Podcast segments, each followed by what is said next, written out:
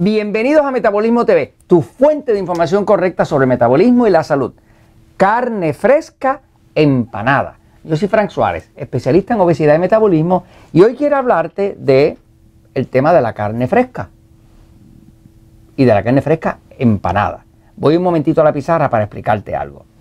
Alguien he sabido por medio de un investigador privado, ¿ok? Alguien que trabaja de incógnito. He sabido que eh, hay algo que está pasando en los supermercados que usted debe saberlo. Eh, y es que, pues, a veces usted va al supermercado y encuentra que nos están vendiendo una carne fresca empanada. En algunos países le dicen empanizada. La carne fresca empanada, pues obviamente es la lonja de carne, digamos un bistec, un pedazo de carne, este, a la cual se le aplicó una capa de empanado o de empanizado, ¿ok? Y nos venden como carne fresca empanada. Pero mi investigador privado, alguien así tipo James Bond, Ustedes saben James Bond, tú sabes, de esos que, tienen cosas especiales que, que, están tan, tan, tan, tan, tan, tan, tan, tan, una cosa así, ¿no? Este, me, sabe, ¿verdad? Que eh, algunos supermercados utilizan la estrategia donde cuando la carne, ponen la carne a la venta, ¿verdad? pero esa carne no se vende lo suficientemente rápido o, y empieza a como a cambiar de color. Le empieza a salir como un honguito. Y ellos, para no perderla, pues a, ese, a esa carne le pasan limón. Limón o lima.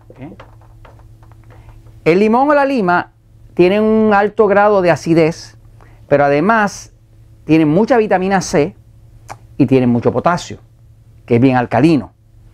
Eh, y cuando se le da un baño en lima o limón, eh, el honguito se para y de hecho se limpia, ¿no? Y entonces toman esa carne, que ya estaba empezando como a ponerse viejita, y la empanan. Y nos la ponen a la venta como carne fresca empanada. De hecho, si usted quisiera tener un, una carne fresca empanada, yo le recomiendo, después de esto que me trajo mi investigador privado, eh, porque me quedé así como horrorizado, eh, yo le recomiendo que usted compre su carnecita Busque que esa carnecita esté bien rojiza para que se dé cuenta que está eh, realmente fresca. El color se lo dice todo, ¿ok?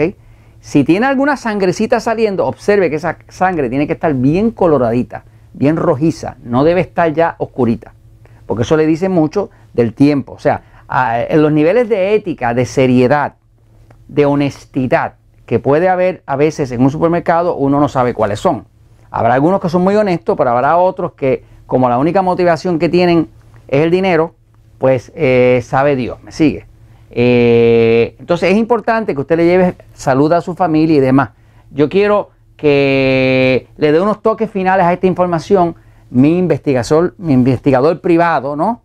Ven acá, Jorge, ven acá. Explica, explica, explícanos.